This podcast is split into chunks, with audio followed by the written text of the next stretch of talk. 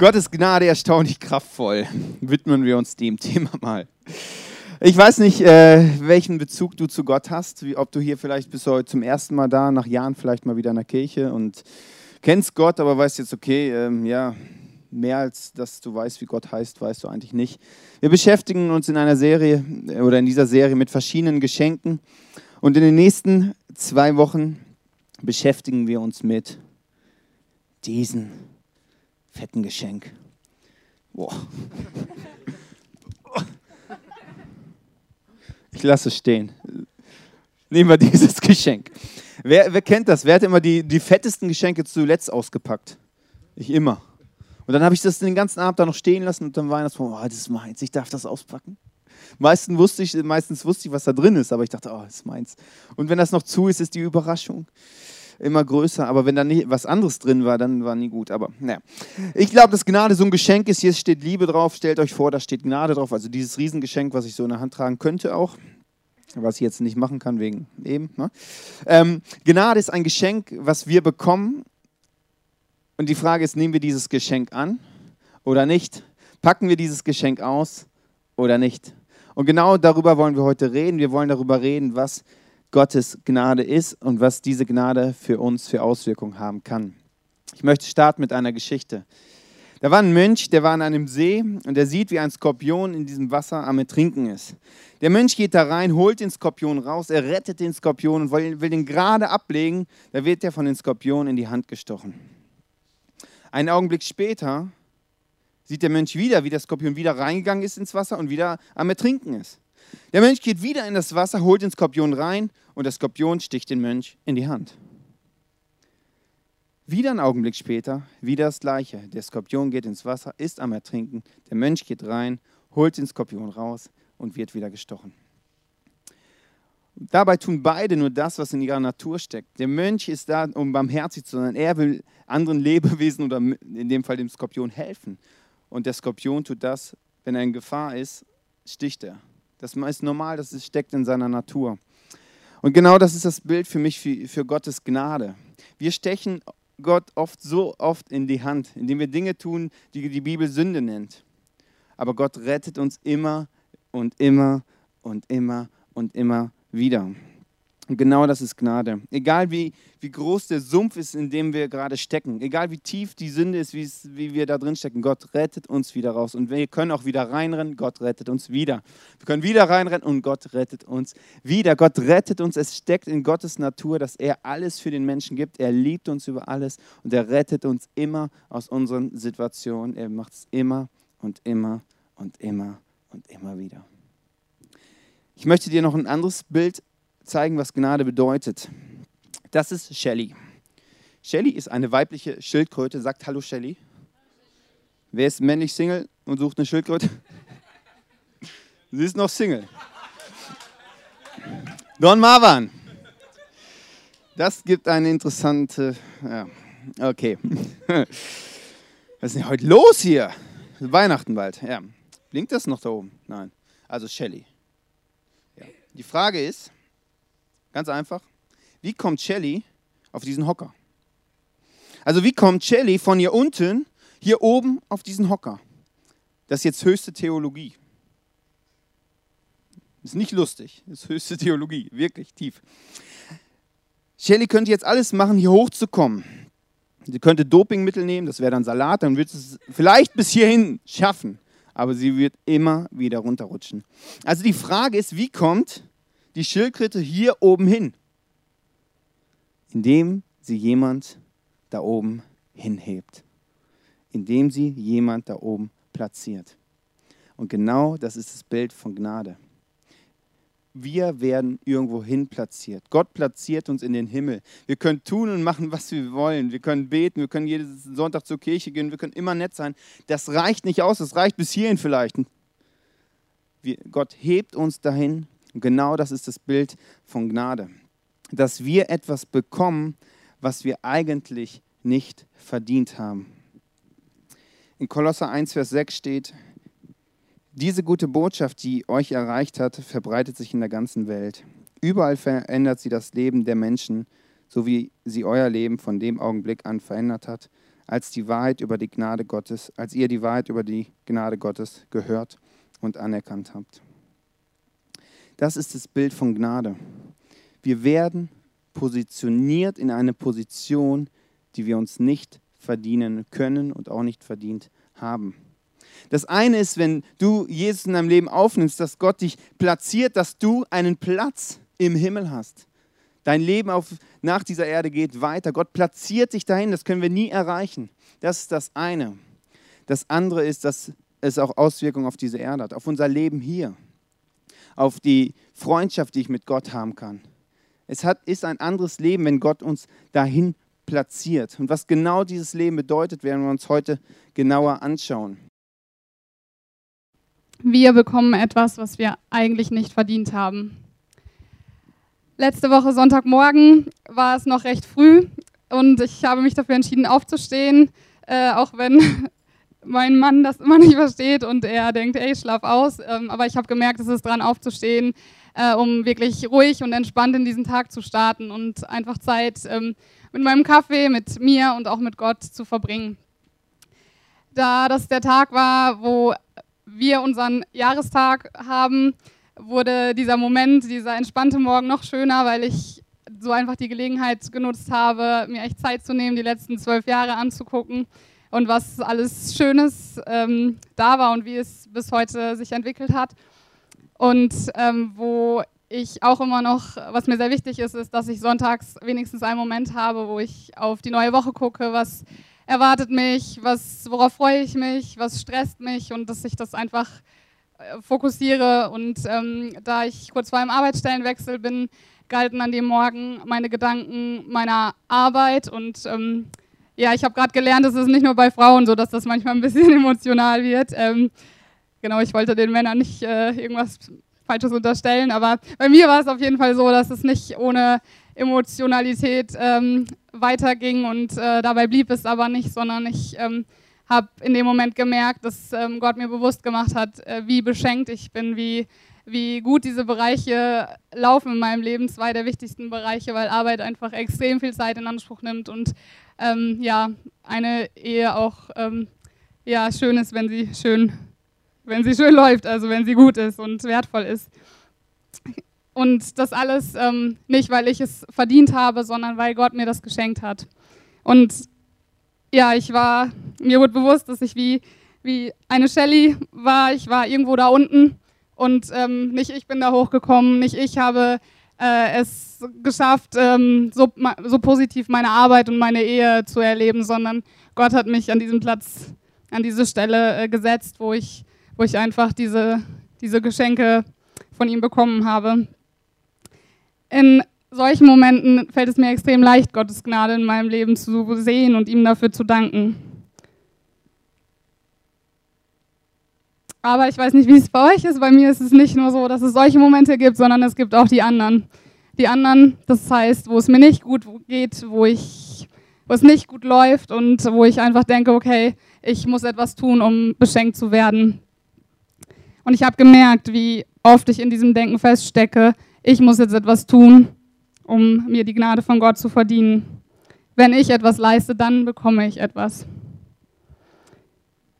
In diesem Jahr war ich recht oft krank ähm, und äh, einfach gesundheitlich angeschlagen. Und es waren nicht nur solche Sachen, wo ich ein Medikament genommen habe oder ähm, Gott gesagt habe, bitte mach mich gesund und dann war es wieder gut, sondern es war echt, waren Sachen dabei, wo ich und nicht nur ich, sondern auch die Ärzte teilweise nicht wussten, was ist es und dann wurde rumgedoktert und ein Medikament nach dem nächsten ausprobiert und ja, das ähm, war ähm, der Punkt oder ich kam an den Punkt, wo ich gemerkt habe, okay, wenn Gott mich vergessen hat, dann muss ich jetzt gucken, was, was ist dran, was kann ich machen, um gesund zu werden und habe gesucht, was mache ich falsch, was muss ich verändern, um wieder gesund zu werden.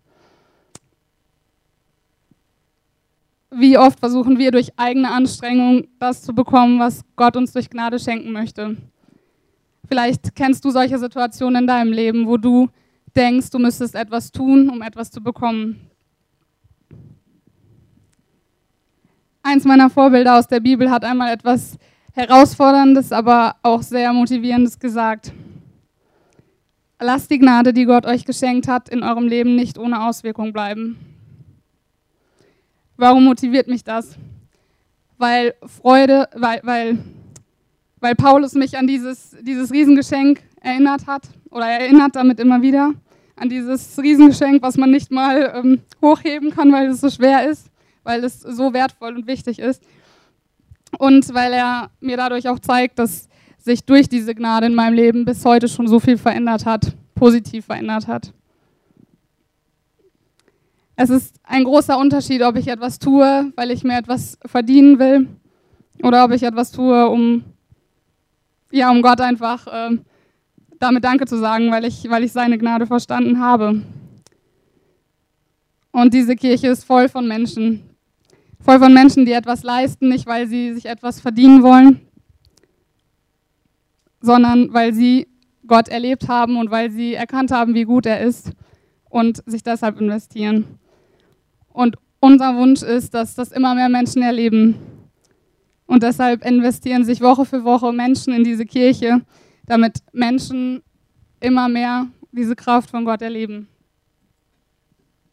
Das eine ist, dass wir in diesem Leistungsdenken festsitzen und das andere ist, dass wir Sünde bewusst tun, Dinge in unserem Leben bewusst zulassen. Gott hat für uns ein Leben geplant, wo wir aufblühen, wo wir grundsätzlich Freude daran haben. Er sagt nicht, es wird ein einfaches Leben. Es kann ein Leben sein mit Herausforderungen, aber grundsätzlich soll das Leben für dich zum Genießen da sein. Und alles, was uns davon abhält, das nennt die Bibel Sünde. Das sind Dinge, die uns von diesem Plan, von diesem Weg abhalten.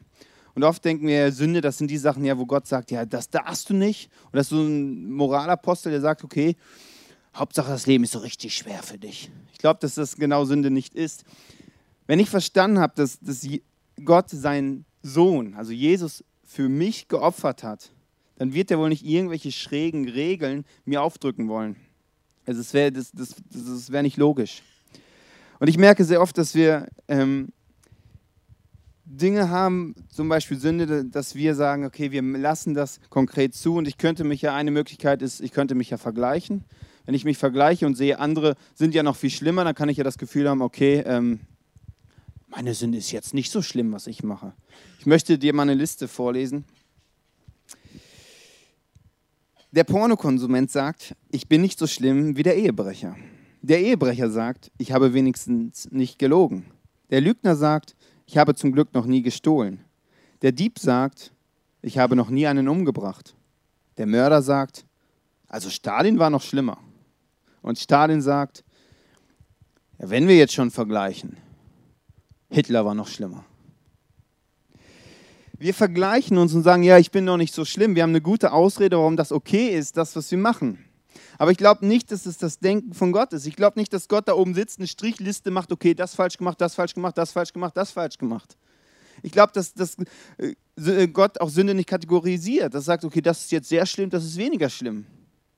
Das macht er fast nie. An einer Stelle macht er es. Sünde gegen den Heiligen Geist. Alles andere ist, ist ein Brei für ihn.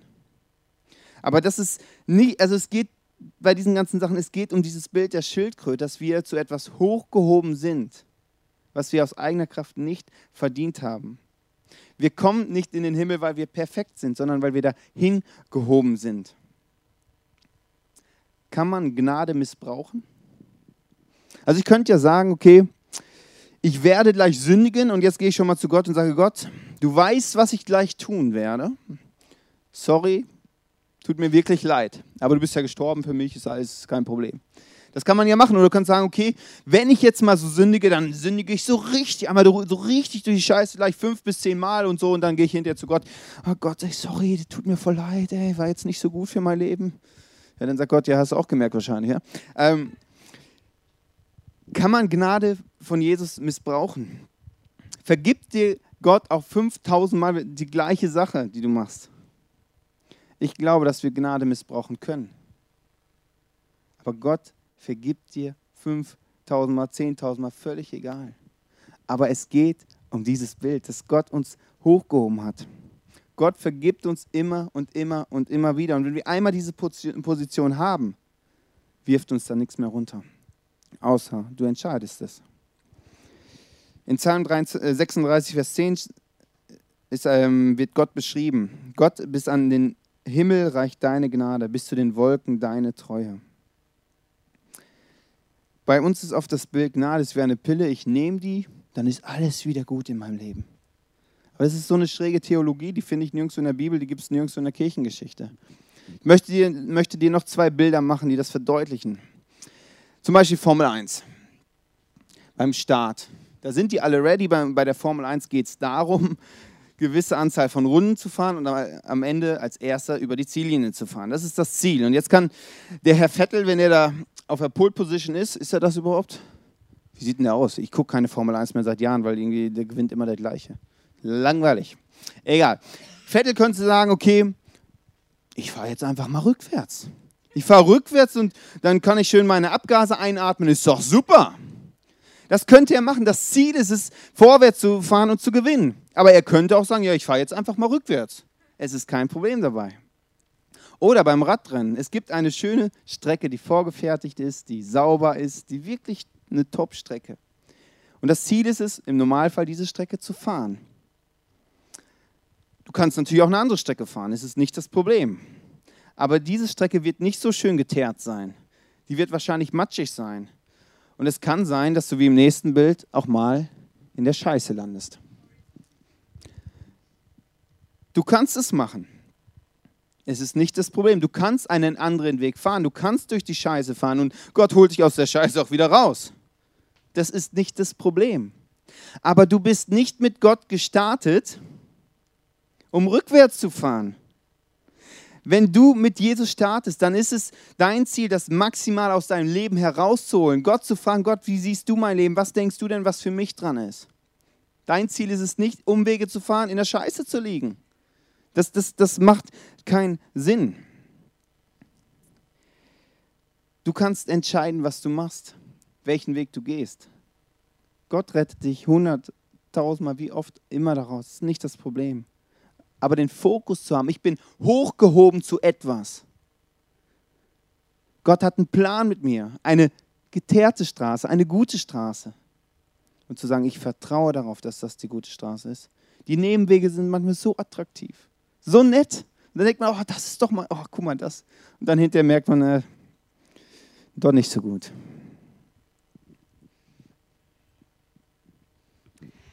Ich habe eben schon erzählt, dass es mir dieses Jahr oft gesundheitlich nicht gut ging.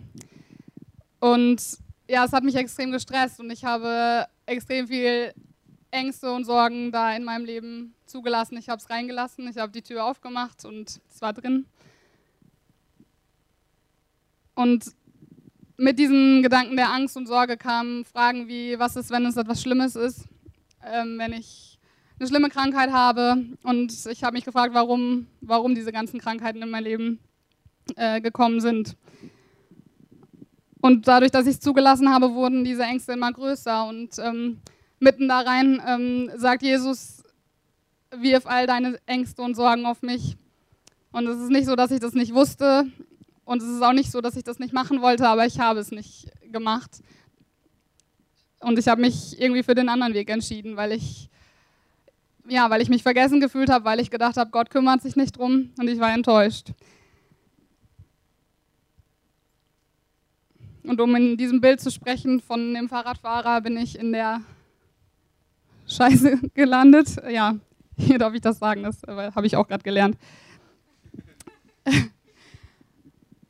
Ja, und nicht Gott hat mich da reingesetzt, sondern ich habe mich selbst entschieden, weil ich mich auf die Ängste und Sorgen fokussiert habe und nicht auf ihn. Aber Gott ist extrem gut und er hat in dieser Zeit ähm, immer wieder einen Bibelvers zu mir ge gesagt oder mir gezeigt und er ist mir immer wieder begegnet.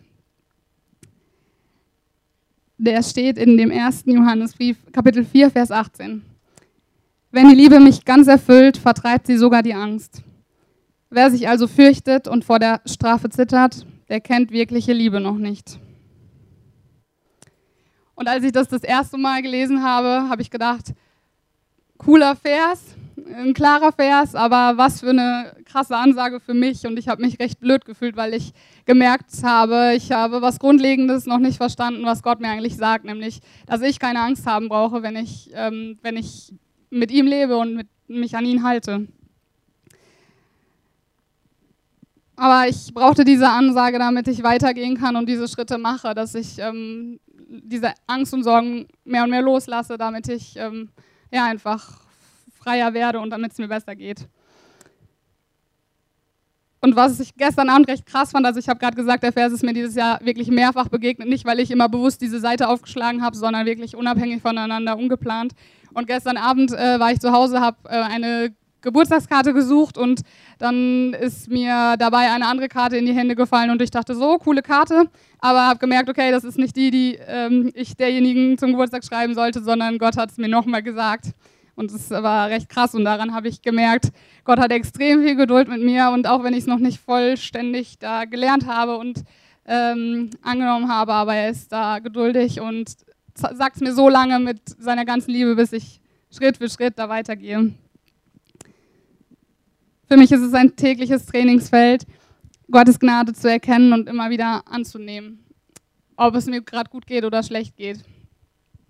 Und passend dazu habe ich ein Zitat gefunden, was ich euch gerne noch vorlesen möchte. Meine schlechtesten Tage sind niemals so schlimm, dass sie außerhalb der Reichweite von Gottes Gnade liegen würden. Und meine besten Tage sind nie so gut, dass ich Gottes Gnade nicht nötig hätte. Küss mal Applaus. das ist das Bild, dass Gott uns positioniert, dass der ein Ziel mit uns hat, eine gute Straße. Und das ist ein tägliches Lernfeld zu sagen, okay, wie bei Daisy, ich gebe meine Ängste, meine Sorgen ab. Das ist nicht geplant für unser Leben. Gott sagt, ich darf es abgeben, aber ich muss da trainieren, trainieren und trainieren und dranbleiben.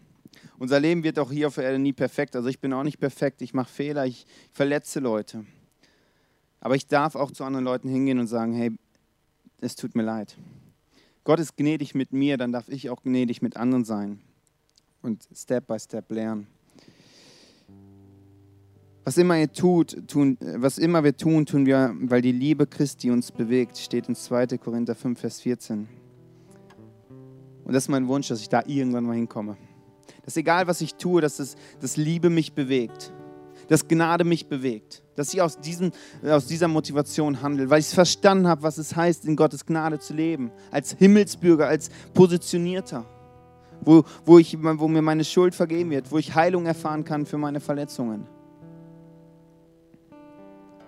Einen Unterschied zu machen für andere Leute. ich weiß nicht, wo du gerade stehst. Ob du auch Dinge hast, wo du merkst, du versuchst hier hochzuklettern durch Leistung, aber du merkst, es klappt nicht und bist immer enttäuscht. Vielleicht ist es dran, loszulassen und zu sagen, Gott, leite du mich, führe du mich. Ich möchte diese Dinge abgeben. Ich weiß nicht, wo du vielleicht die Straße verlassen hast und gesagt hast, okay, ich guck mal. Du merkst vielleicht, wie der Boden immer weicher wird. Vielleicht ist es noch einigermaßen angenehm, aber ich glaube, es zwischendurch sinnvoll ist, Gott zu fragen, Gott, wie siehst du mich? Bin ich auf dem richtigen Weg oder bin ich auf dem falschen Weg? Zeig du mir, wo ich stehe. Und vielleicht ist es auch für dich heute dran zu sagen, Gott, ich möchte mich positionieren lassen. Ich möchte diesen Schritt wagen, was es heißt, dir zu vertrauen, zu sagen, Gott, hier ist mein Leben. Und dann zu gucken, was macht es für einen Unterschied? Was ist denn für ein Unterschied, ein Himmelsbürger zu sein? In diesem Bild zu bleiben. Wir möchten für euch beten, dass, dass diese Gnade, von der wir reden, wirklich kraftvoll in eurem Leben wird.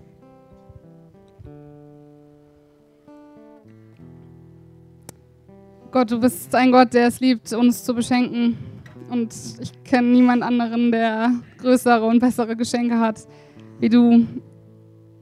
Und ja, es wenn gerade jetzt, wo Weihnachten ist und äh, wir an die Geschenke denken. Ähm, ich glaube, es gibt niemanden, der, der ein Geschenk stehen lässt. Und ähm, gerade die größten Geschenke sind, so wie Manu schon gesagt hat, einfach die, die coolsten und die, die wir eigentlich unbedingt haben wollen und worüber wir uns am meisten freuen. Und ja, jetzt ähm, dürfen wir uns fokussieren auf dieses riesengroße Geschenk der Gnade. Und ähm, ich bitte dich, Gott, dass, dass du es uns immer wieder zeigst und wir es wirklich sehen und dass du uns hilfst, es anzunehmen. Und ich bete, dass alles, was uns davon abhält, ähm, das anzunehmen, jeder Zweifel, jede Unsicherheit, jede, was auch immer, dass es jetzt geht, damit der Weg frei ist, dass wir dieses Geschenk annehmen. Und ja, ich sehe Menschen, die ganz viel irgendwie in der Hand haben und gar, kein, gar, gar keine Hand frei haben, um dieses Geschenk anzunehmen. Und ich bitte dich, ähm, Gott, dass, dass du uns hilfst, diese Dinge loszulassen, damit wir die Hände frei haben, um dieses Geschenk von dir anzunehmen.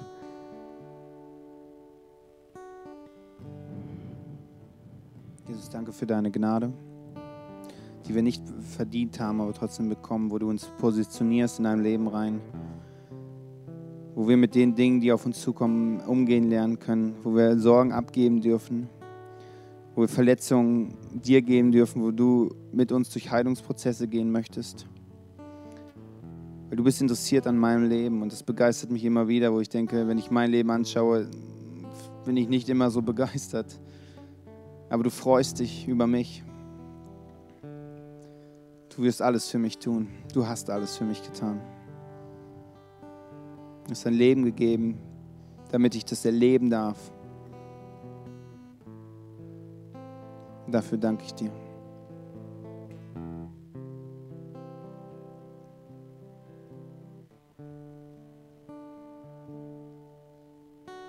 Amen. Die Band wird jetzt nach vorne kommen und noch einen Song singen. Da geht es um Jesus, um Jesus, der unser Herz kennt. Und das ist ein Lied, wo du eine Entscheidung treffen kannst. Die Entscheidung kann sein oder ist, Jesus, du, ich erlaube es dir, dass du der König von meinem Herzen bist. Das ist eine sehr mutige Entscheidung. Ich weiß nicht, wo du da stehst, ob du es jemals gemacht hast. Überleg dir, bevor du singst, ob das wirklich dein Herz entspricht. Vielleicht ist für dich eine Herausforderung, das einfach mal zu sagen, äh, zu probieren, zu sagen, was ist, wenn ich Jesus mal in mein Herzen lasse? Dass du einfach diesen mutigen Schritt gehst und sagst, ich will das mal erleben, was es heißt, was der Unterschied ist. Und ich glaube, dass du Jesus oder dass du Gott erleben wirst in deinem Leben.